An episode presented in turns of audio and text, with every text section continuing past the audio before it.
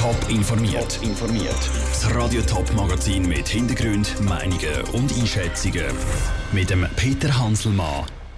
Wie Parteien Gesundheitskosten in der Schweiz in den Griff bekommen und warum sich Schweizer Jugendliche zum Kommunismus hingezogen fühlen, das sind zwei von den Themen im Top informiert.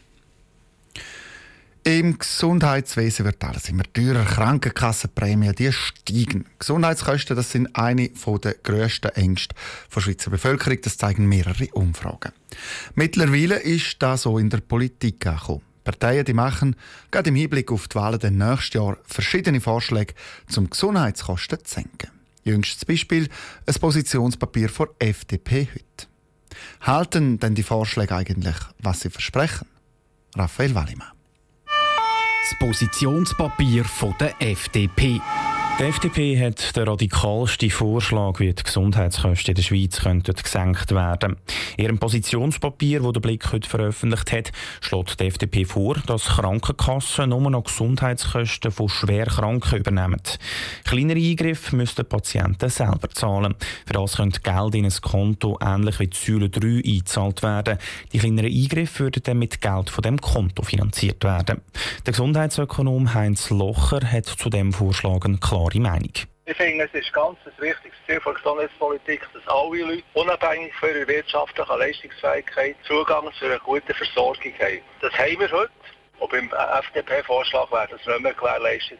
Grosse Teil der Bevölkerung, vielleicht 30, 40 Prozent, wären nicht mehr in der Lage, Zugang zu haben zu einer guten Versorgung. Die Volksinitiative von der SP. Sozialdemokraten wollen mit einer Volksinitiative einen Deckel auf die Krankenkassenprämie setzen. Die Prämien dürften nicht mehr als 10% vom Haushaltseinkommen ausmachen. Der Heinz Locher findet den Vorschlag aus zwei Gründen interessant. Einerseits würde die ärmere Bevölkerung entlastet werden und andererseits würden die Kosten auf die Kantone und Gemeinden abgewälzt werden. Kantone haben natürlich die Möglichkeit, auf Gesundheitskosten Einfluss zu nehmen. Ich denke, Stichwort Spitalplanung. Also tut man jemanden belasten, der unmittelbar betroffen ist, aber die Möglichkeit hat, sich zu wehren mit einer guten kantonalen Gesundheitspolitik. Volksinitiative von der CVP. Auch die CVP lanciert rund um die nationalen Wahlen im nächsten Jahr eine Volksinitiative. Auch die CVP setzt bei den steigenden Prämien an. Wenn die Prämien 20% stärker steigen als die Löhne, müssen die Kantone und der Bund Massnahmen beschließen, dass die Kosten im nächsten Jahr nicht noch mehr steigen. Auch diese Initiative, findet Heinz Locher, setzt am richtigen Ort an. Der Vorschlag tut sowohl bei der Frage der Kosten entsteht, etwas machen, ja, und auch bei der Frage der Finanzierung von dem. Also er ist einfach am wenigsten konkret, aber am ausgewogensten von diesen drei Vorschlägen. Der Gesundheitsökonom Heinz Locher im Beitrag von Raphael Wallimann. Der Heinz Locher findet es übrigens so gut, dass Parteien Gesundheitskosten als Problem erkennt haben. Wer mit 16 nicht Anarchist ist, ist ein Idiot. Aber wer es mit 40 noch ist, ist es auch.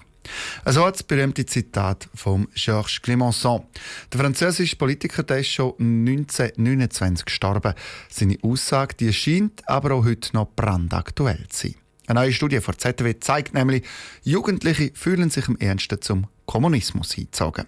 Mehr als zu Rechtsextremismus oder zum Islam. Dabei von noch. Die Autoren der Studie haben über 8000 Jugendliche in der ganzen Schweiz befragt. Herausgekommen ist, dass viele Jugendliche ideologische Ziele haben. Und zwar vor allem linksideologische. 7% der Jugendlichen, die befragt worden sind, sind sogar linksextrem. Der Dirk Bayer, der die Studie geleitet hat, hat eine Vermutung, warum die Jugendlichen eher links denken. Abschaffung des Kapitalismus oder zumindest Einschränkung der Kapitalisten. Das ist etwas, was viele Menschen wünschen, so gerade in einer Zeit, wo es äh, den Anschein hat, als ob sich die großen Unternehmen alles erlauben könnten, als ob die großen Unternehmen die Politik mitbestimmen. Aber auch eine Gesellschaft, wo alle gleich sind, sei für die Jugendlichen attraktiv. Anders als beim Rechtsextremismus. Ihm ordnet sich laut der Studie 5,9 Prozent der Jugendlichen zu, sagt Dirk Bayer. Ganz im Gegensatz zum Rechtsextremismus, wo es immer darum geht, andere rauszuhalten, Ausländer rauszuhalten, Ausländern äh, keine Mitsprache zu geben und so weiter. Das ist so ein, ein menschenfeindlicher Extremismus und der Linksextremismus ist etwas eher ein menschenfreundlicher Extremismus und deswegen hat er ein Stück weit mehr Zulauf. Dass der linke Extremismus mehr Zulauf hat als Rechtsextremismus und Islamismus, ist für Samuel Althoff von der Fachstelle für Extremismus und Gewaltprävention Alte Kaffee. Rechtsextremismus ist zwar eine gefährliche Geschichte und sie ist in der Schweiz hauptsächlich punktuell gefährlich, nicht strukturell, aber das wird einfach in den Medien viel mehr diskutiert und von dort her bekommt man noch den Eindruck, dass das eigentlich das Hauptproblem ist.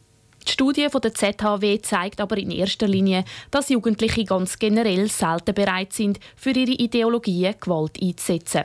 Fast die Hälfte lehnt den Kapitalismus zwar ab, würde aber keine Gewalt anwenden. Das Gleiche zeigt sich bei muslimischen Jugendlichen und Rechtsextremen. Der Unterschied zwischen der Einstellung und tatsächlicher Gewaltanwendung ist riesig.